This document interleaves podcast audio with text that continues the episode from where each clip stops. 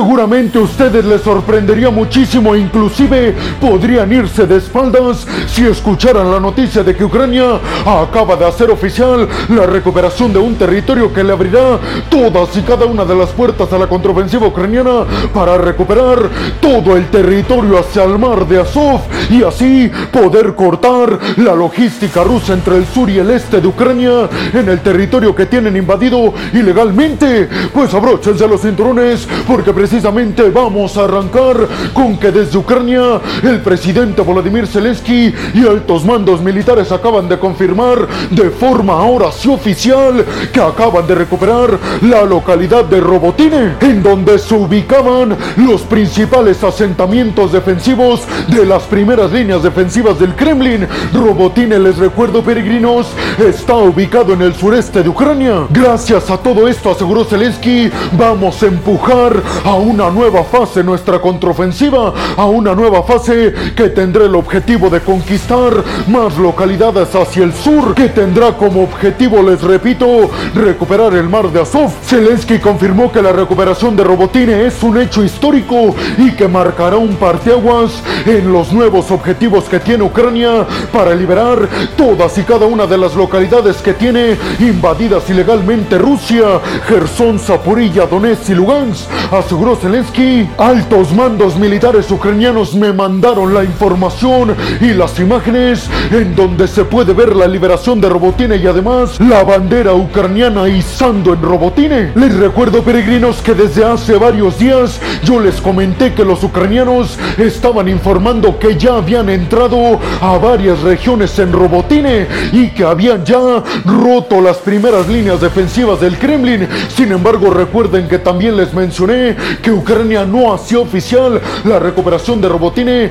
precisamente porque aseguraban que los rusos estaban fabricando una nueva ofensiva para buscar expulsar a las tropas ucranianas. Sin embargo, el día de hoy ya podemos hacer oficial que Ucrania recuperó Robotine de las manos de Rusia y que además ha roto una de las principales barreras defensivas del Kremlin estacionadas en el sur. El propio Volodymyr Zelensky reiteró que esta línea defensiva rusa que fue rota en Robotine era la más importante y que después de esto el avance hacia el sur iba a ser mucho más fácil de lo que había sido durante este tiempo que les recuerdo ya van casi dos meses desde el inicio de la contraofensiva. Pero además del hecho histórico que representa la recuperación de Robotine para los objetivos militares de la contraofensiva ucraniana es un hecho histórico también, sobre todo porque recuerden que Robotine se encuentra a solo 10 kilómetros de la región de Urikiv, una región perteneciente a Zaporilla y donde Rusia tiene sus segundas líneas defensivas a gran escala, pero dijeron desde Ucrania ya rompimos la más importante y ahora vamos encaminados a romper las siguientes que van a ser mucho más sencillas que las anteriores. Pero además con la recuperación de Robotine, Ucrania tendrá acceso directo a la carretera que conecta con Tokmak, un centro de carreteras y de ferrocarriles que Rusia utiliza para abastecer de municiones y de combustible a todas sus tropas en el este y en el sur. Por eso Ucrania sabe perfectamente que está a nada de recuperar Tokmak y después Surkiv con el objetivo de romper por completo la conexión de Rusia entre el sur y el este en Ucrania. Pero además, peregrinos, en el momento en el que Ucrania logre recuperar Tokmak y quitarle todas estas carreteras y los ferrocarriles a Rusia, tendrá acceso ahora sí directo para llegar al mar de Azov y una vez recuperado el mar de Azov estará cortando por completo la conexión de las tropas rusas que están en el sur con las que están en el este y por ende será mucho más sencillo sacarlos del territorio ucraniano una vez que estén desconectados el sur y el este, sobre todo para abastecerse de municiones y de combustible. Las tropas rusas ahí estarían bastante expuestas. Sin embargo, también hay que mencionar la otra cara de la moneda y es que Sergei Shoigu, el ministro de la Defensa de Rusia, ha asegurado que Rusia ha evitado cualquier toma de Robotine. ¿A quién le creemos, peregrinos?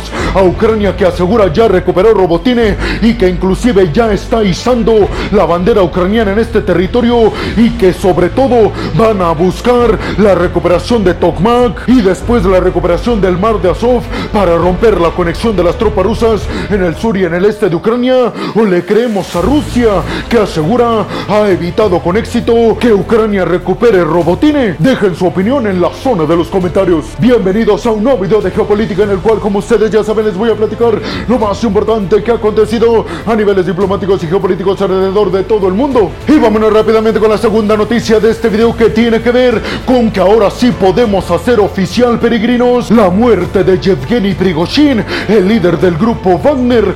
Esto después de que el día domingo los investigadores rusos que estaban llevando a cabo las pruebas para determinar si era cierto o no que Prigozhin iba viajando en el jet privado que aparentemente fue derribado, pues los investigadores rusos aseguraron que sí encontraron en las pruebas ADN de Prigozhin, lo que significa que sí estuvo a bordo de ese avión que viajaba desde Moscú a San Petersburgo y que aparentemente, repito, fue derribado por un misil tierra-aire. En estos momentos muchos aseguran que fue orden explícita de Vladimir Putin. Desde hace varios días hemos estado hablando sobre la muerte de Yevgeny Prigozhin, pero ustedes recuerden que habíamos dicho que no era al 100% seguro, porque la única prueba que se tenía era que Prigozhin estaba en la lista de pasajeros que iban en este jet, pero no había una prueba contundente de que Prigozhin realmente iba en este avión, hasta estos momentos en los que Rusia ya determinó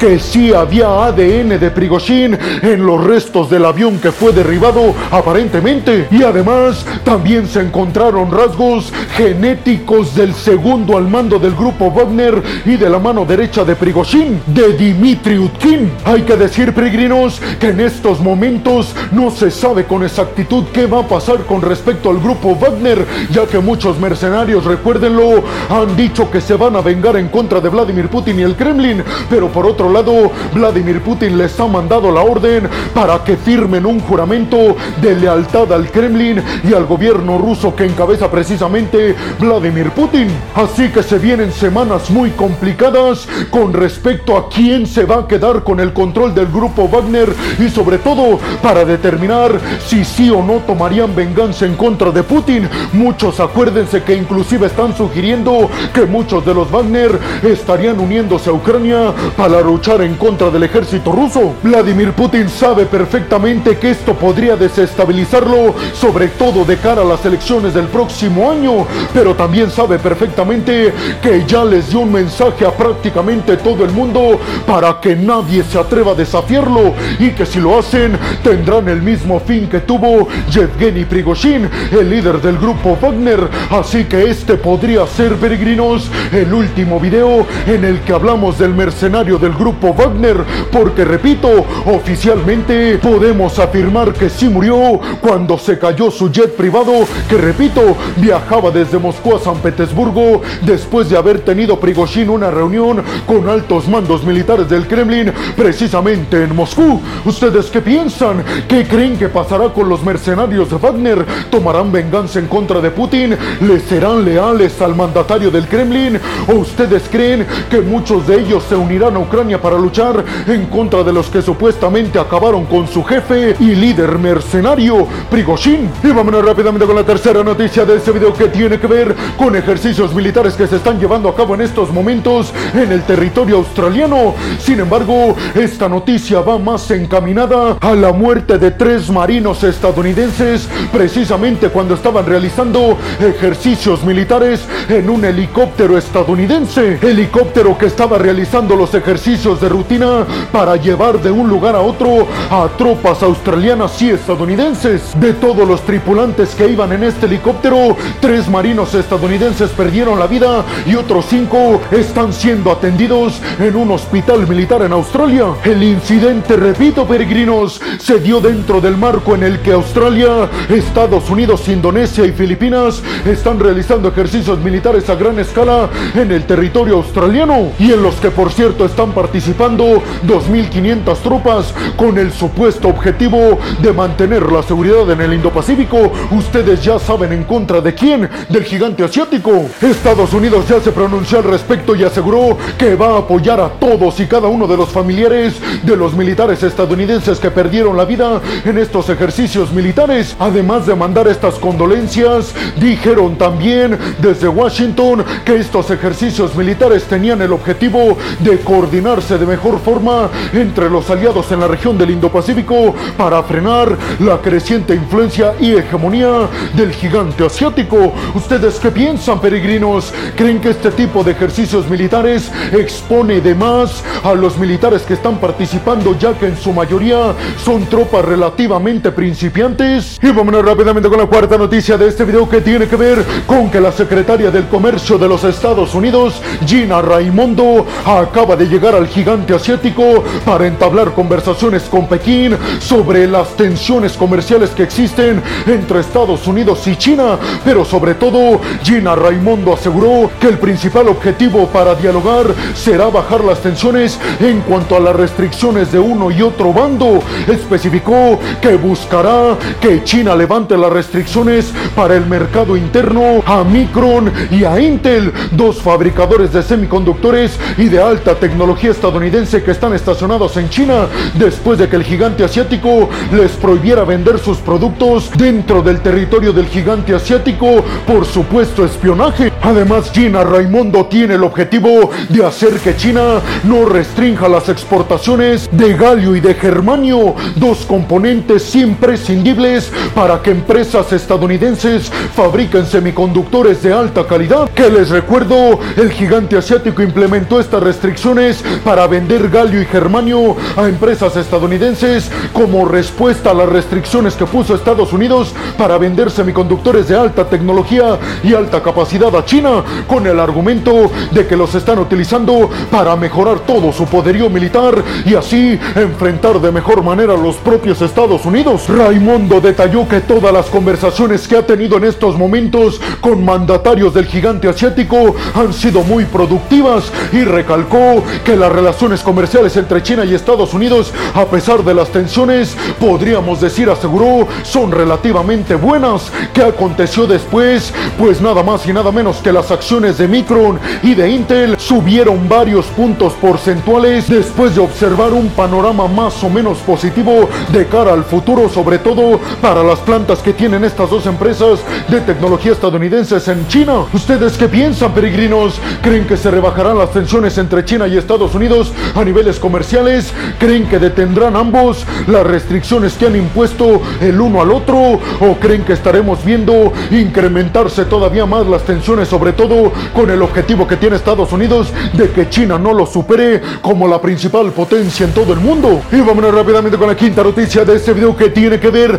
con el territorio nigerino y la crisis que se está dando a raíz del golpe de Estado en este país africano. Y es que ahora nos vamos hasta Francia porque el presidente francés Emmanuel Macron recalcó que el embajador francés no va a abandonar Níger. Esto después de que el fin de semana pasado la junta golpista en Níger le exigiera a Francia que sacara de forma inmediata al embajador que tiene en el territorio nigerino. Macron aseguró que dado que Francia no reconoce a la junta golpista en Níger, no tiene por qué obedecerlos en sus mandatos. Aseguró Macron, nosotros seguimos reconociendo al presidente aún de Níger, Mohamed Bazoum, que en estos momentos está bajo custodia por parte de los militares nigerinos que dieron el golpe de Estado. Macron señaló que si llevan a cabo cualquier agresión en contra de la embajada francesa, ahí tiene Francia estacionadas a 1.500 tropas que no dudarán en utilizarlas para defender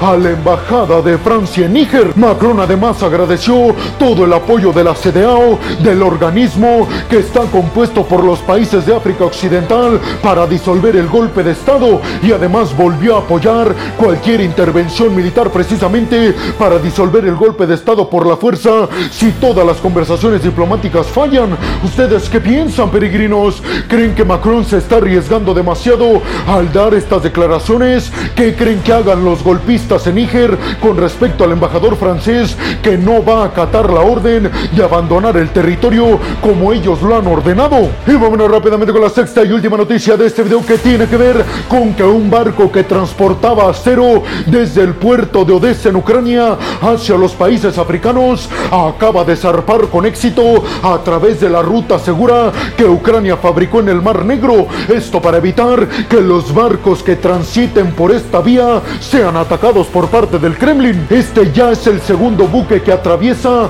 esta ruta supuestamente segura que hizo Ucrania en el Mar Negro, evitando cualquier ataque por parte de Rusia. Les recuerdo que todo esto vino después de un ataque en contra del puente de Crimea por parte de drones militares y después Rusia dijo que se saldría de forma inmediata y contundente del acuerdo para la exportación segura de granos y cereales ucranianos y rusos a través del Mar Negro, lo que conllevó amenazas por parte de Rusia y de Ucrania de atacar los buques del uno y del otro en el dado caso de verlos en el Mar Negro. Hasta el momento, como ya se los dije, Ucrania ha, Ucrania ha enviado hasta dos buques a través de esta zona supuestamente segura fabricada por los propios ucranianos. ¿Ustedes qué piensan, peregrinos? ¿Creen realmente que esta nueva ruta fabricada en el Mar Negro por parte de Ucrania sea 100% segura? ¿Creen que Rusia se atrevería a atacar un buque de este tipo cuando tiene como objetivo llegar a países africanos que además son socios cercanos de Rusia? Y bueno, hemos llegado al final del video del día de hoy, peregrinos. Les quiero agradecer muchísimo todo el apoyo que me dan. Sin ustedes, yo no podría dedicarme a lo que más me apasiona en el mundo.